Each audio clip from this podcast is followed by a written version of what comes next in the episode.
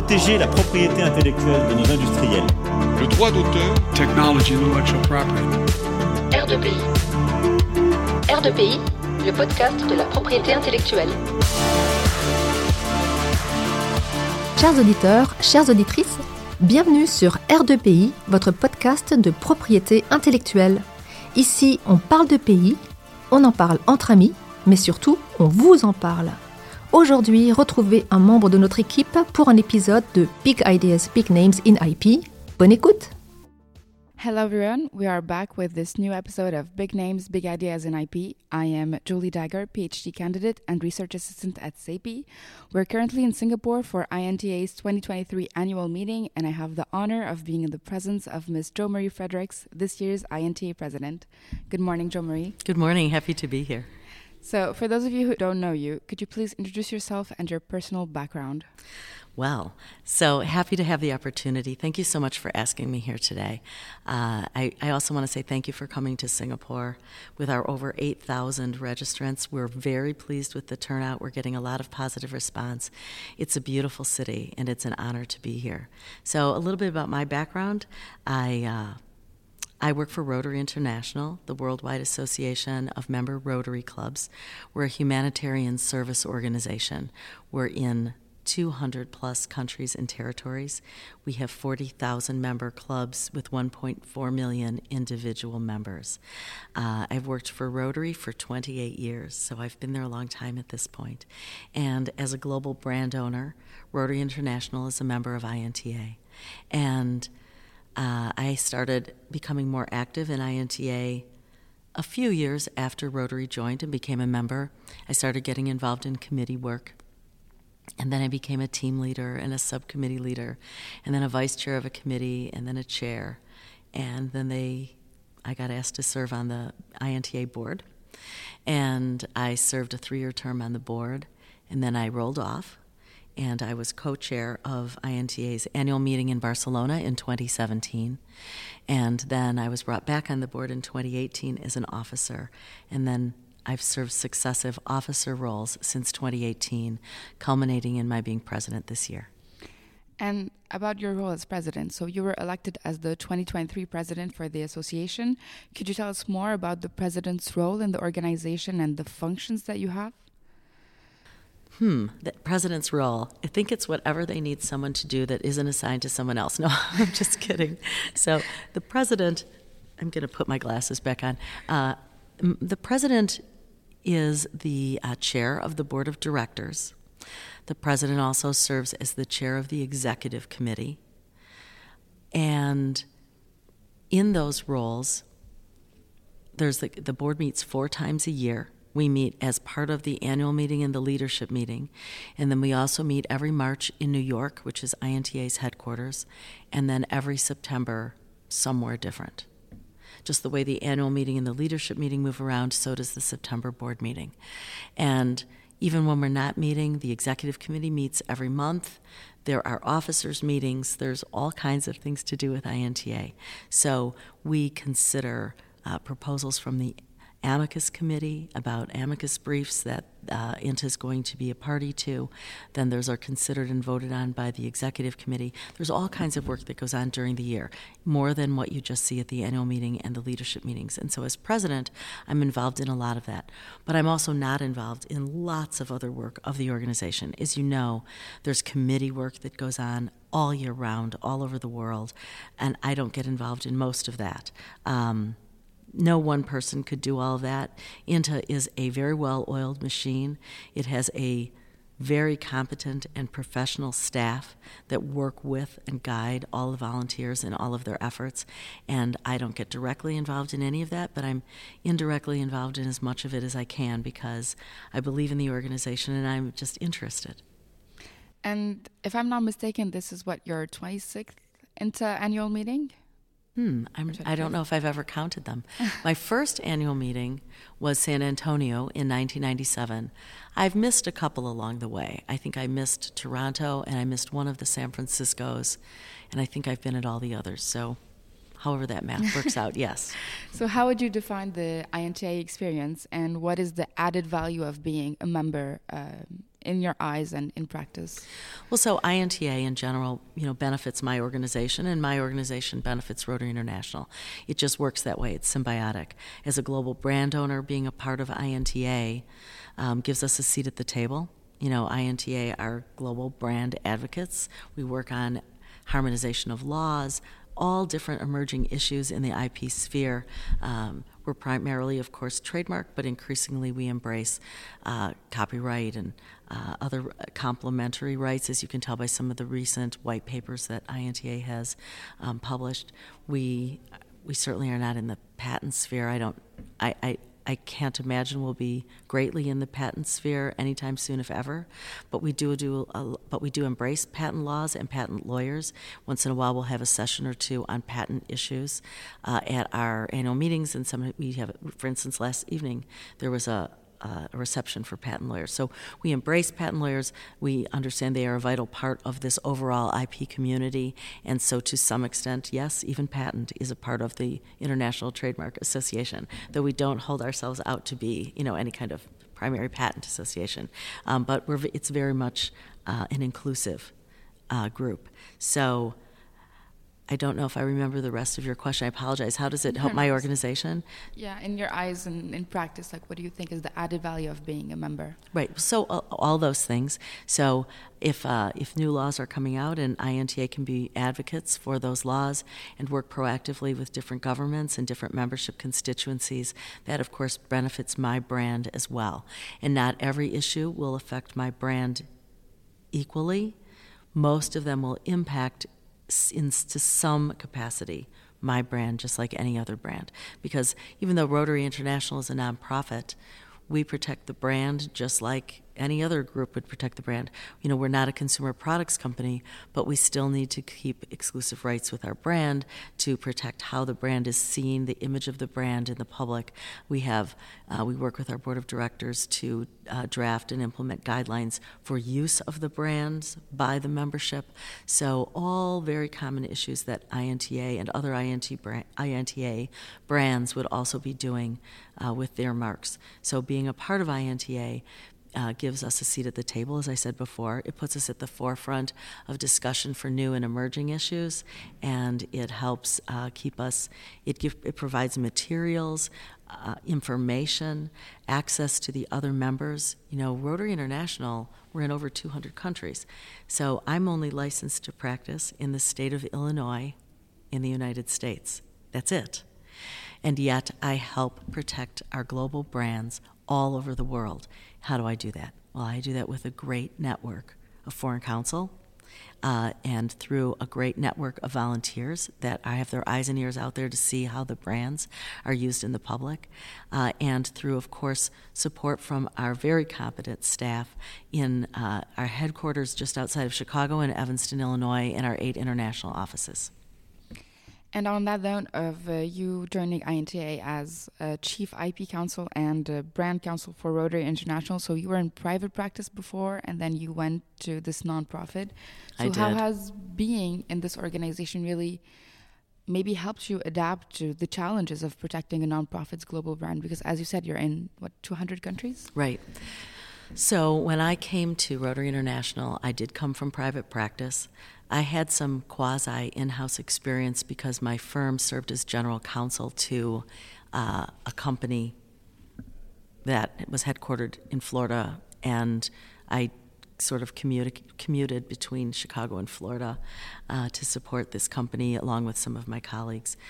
So I we were I, it wasn't an in house job. I definitely was a law firm employee, but I had some of the in house experience because when we we, when we were in town and on site at the client, I had an office in their building.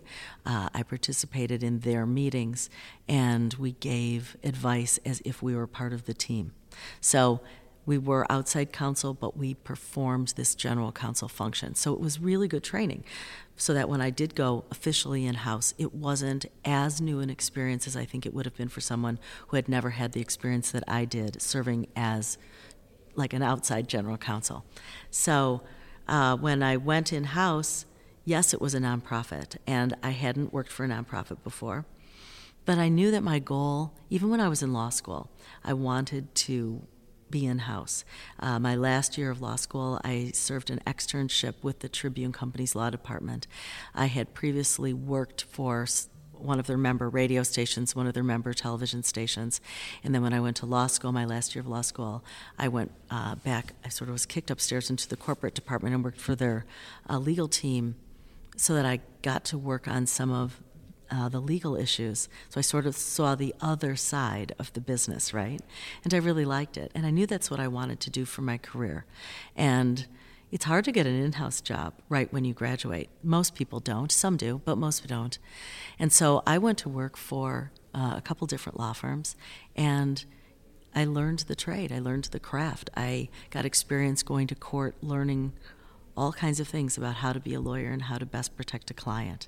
And it's an experience that I wouldn't trade. It's made me a much better and more well rounded in house counsel. But ultimately, I knew it wasn't for me, that I knew I wanted to get back in house when I could.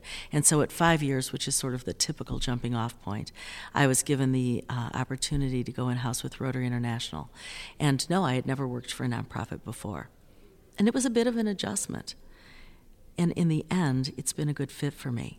When I took the job, it was an opportunity to go in house, which was my goal, to practice international law, which I had never done before, and to manage my own department, which I hadn't done before. So, I mean, I had had some personnel supervisory experience, but I'd never been in charge of managing a whole department. And so, Rotary International gave me the opportunity to do all those things. So, when I went there, I think I don't know how long I had planned to stay. I knew I wanted to stay at least a few years to get enough, you know, benefit of the experience. Uh, and I've never left. It ended up being a good fit. And you don't know when you go somewhere if it's going to be a good fit. As you know, a job interview, it's like a first date, right? You're each taking a chance. You learn as much as you can about each other, you and the company, for one interview, two interviews, three interviews, however many it takes. But in the end, it's a leap of faith and you don't know what the fit's going to be. And you may be happy there or you may not, or they may like you or think you're a good fit, and they may not. It clicked for me. And uh, there's been times when I thought about leaving, but you know, in the end, Rotary has really been a good fit, and I care so much about the brands that I think if I were to leave, it would make me really sad. Uh, and I know that I won't work there forever. Uh, someday I'll retire, or maybe they'll find somebody better. But in the meantime, I make the difference that I can with together with my team and hope that every day we work to strengthen the brands. Um, so, along with your role in Rotary and in INTA, you're also a member of the USPTO's Trademark Public, Public Advisory Committee and part of INTA's PAC, so it's the Nonpartisan Action Committee that serves before the US Congress. So, could you explain to us a bit what those roles entail? Would you like me to start with the INTA PAC? Whatever. okay, uh, I'll talk about both because I'm involved in both. I'm excited about both. I'm involved in the INTA PAC because it's PAC stands for Political Action Committee, and as you said, it's a nonpartisan political group that works to um, promote IP issues, trademark issues, um, before the United States government. So INTA itself can't really do that under our laws. But the Political Action Committee is in a position where it can work with government and government officials to help promote and raise awareness about trademark laws and IP issues. So it is nonpartisan, meaning we work on both sides of the aisle. And so it's not a member a matter of favoring this member of Congress or that member of Congress. IP is very much a cross across the aisle bipartisan issue. And so I think the PAC sometimes gets understood in that they don't really people don't really understand what the PAC is or what the PAC does or the type of influence that it exerts. So the PAC isn't about um, buying votes or representation. It, first of all, we couldn't do that anyway. But if we even if we wanted to, we couldn't. What the PAC does is it helps to identify issues, bring them to the forefront, work with members of Congress to give them information, and in such a way to educate and raise awareness about issues that are important to our brand community. And so, hopefully, then when those issues come up in Congress, um, they are given due consideration and they're properly understood. And so that's the kind of thing that the PAC can work on. I'm in my second year serving on the PAC board. And the way that that happened is the highest ranking officer, which is the president of INTA, also serves on the PAC board.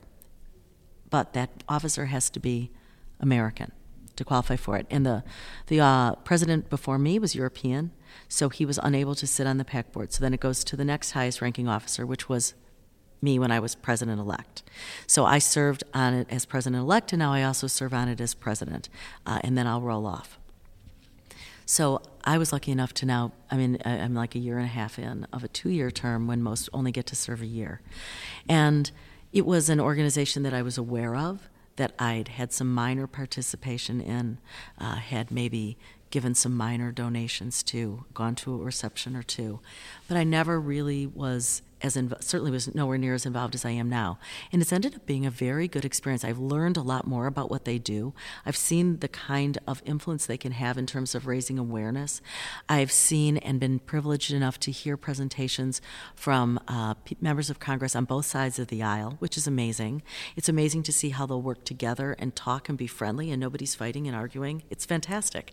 Uh, and so it's been very rewarding and positive in that way to be involved. Uh, we've recently um, added some new uh, members to the PAC board, so there's some new blood. We're working diligently to raise donations to the PAC. We've seen them increase substantially. I knew the percentage yesterday when I was at one of their functions. I can't remember it today. I'm sorry, but I can tell you that it's a significant increase and we hope to continue in that vein. So that's exciting. Happy to be a part of it. Happy to promote it and encourage others to be a part of it. You need to be uh, U.S. based to uh, donate and, and, participate in it. So, but for all the U.S. members that may be listening, please consider um, participating and donating to the PAC. That's my commercial. so then you also asked about my uh, role uh, as a member of TPAC. So TPAC is the Trademark Public Advisory Committee. For short, we call it TPAC. And we, uh, it's a part of the United States Patent and Trademark Office, the USPTO. We serve as an, a public advisory board to the USPTO. Uh, it is a three year appointment. I'm in my third year, so again, I have six and a half months. I have two public meetings to go. So they meet, there's usually, generally, uh, they meet four times a year. And so I have, so if it's three years, it's 12 meetings. I spent my first six sitting at my dining room table, clicking a button we didn't get back to Washington until July, the July meeting last year, 2022. So even though I'm in my third year, I still feel like I'm the new kid because I've only had a few real meetings in Washington at the USPTO. And so I, I feel in many ways as if I'm part of the younger class instead of the senior class. Um, but that that job, and it's and it's a it's a part time job. I'm a government employee, so that's kind of interesting. It is such a privilege to be asked to serve your government and to participate in a way that brings the perspective of my company as a nonprofit to a board of nine people. It's very small. It's three years, Three people rotate off, they bring in three new people every year. We are appointees, uh, the director of the USPTO. I was sworn in by the Secretary of Commerce. We serve at the pleasure of the President. You know, it, we take the same oath as all the other members of Congress. It's an honor. And when I took the oath, I was standing in my living room all by myself holding my laptop with one hand and my right hand raised with the other. Uh, it was a very solitary experience, and there's no record of it because there was nobody there to take my picture. And now we bring people in and we have them stand in this beautiful room in front of uh, you know a row of flags with officials around them and um, have lots of photos taken.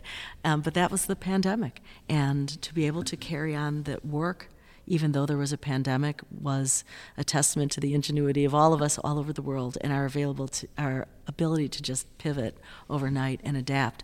I didn't know what Zoom was three, four years ago, and now it's my life. So all of our lives. So uh, with the TPAC, I get to see the inner workings of the of the USPTO. It's a it's like seeing how the sausages are made. Uh, we advise on policy and other issues, and uh, it's I, I as a member of the TPAC last year and this year, I serve as the subcommittee lead or chair of the, of the OPIA subcommittee, which is the Office of policy and international affairs. So I work with a very knowledgeable and experienced and professional team that deals with issues similar to what INTA does, where they're working with other um, trademark offices around the world. They're talking about brand education. They provide training to other uh, officials in different countries. It's it's amazing all of the work that uh, goes on between different trademark offices. It's very collaborative. Uh, so I've learned a lot. I've been in a lot of meetings about fee setting and pendency reduction and all kinds of things that I'm not an expert in, but I can provide the perspective of a practitioner and as a brand owner. And that's in that capacity is why I sit on TPAC. Amazing. And to wrap up this interview, have you set any objectives you wish to accomplish before the end of your presidency in November? Well, so I have a presidential task force. Every president, not not every president, most presidents take the uh, opportunity of their presidency to establish a task force to do research on and or shed light on what they perceive to be either an important issue or an emerging issue or a unique aspect of trademark practice. So in my case, we're calling my task force Unlocking IP. So, what the task force is studying is ways to, through the media, provide opportunities for better education of the public about IP issues. So, it's a matter of raising awareness, um, creating interest in IP um, among the public. And the best way to do that, is, or, or certainly a very good start, is through the media. And so, what we're trying to do is to produce materials that are user friendly for the media uh, in ways that help. The, it, here's the thing lots of the media don't ever encounter IP issues except for once in a while. They're not IP experts. In this sphere, this week especially, we see all kinds of specialized media like you that work with IP issues and understand IP and knows know what it is. But the reality is that media, whether it's print, broadcast, social media, you know, media these days is such a large and ever expanding term. Everybody can't be an expert in IP, and most of them probably don't care you know, you have to care about each story you're writing while you're writing it. If you're working on five, six, seven stories at once on all different topics, you don't have the time to become an expert on each, on each one of them. But you want to appear knowledgeable. You would want to have your article be accurate. But there's only so many hours in the day.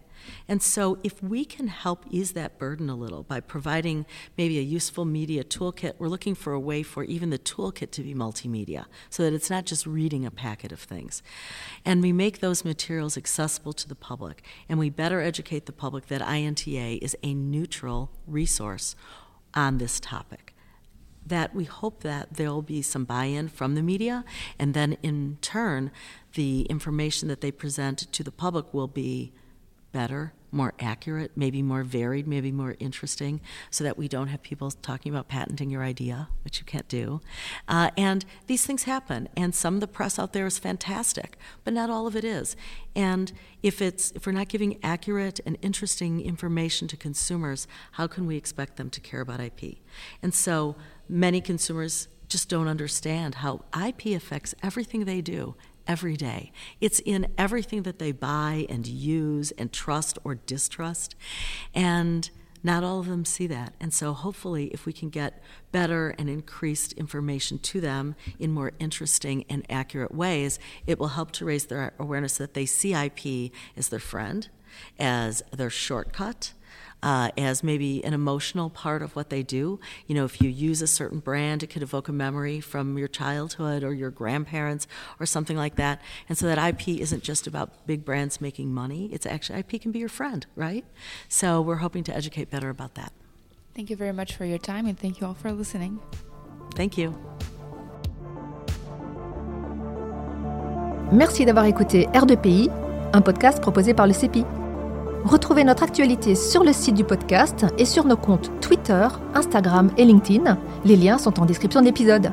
Vous pouvez également nous écrire par email à l'adresse r2pi.contact@gmail.com.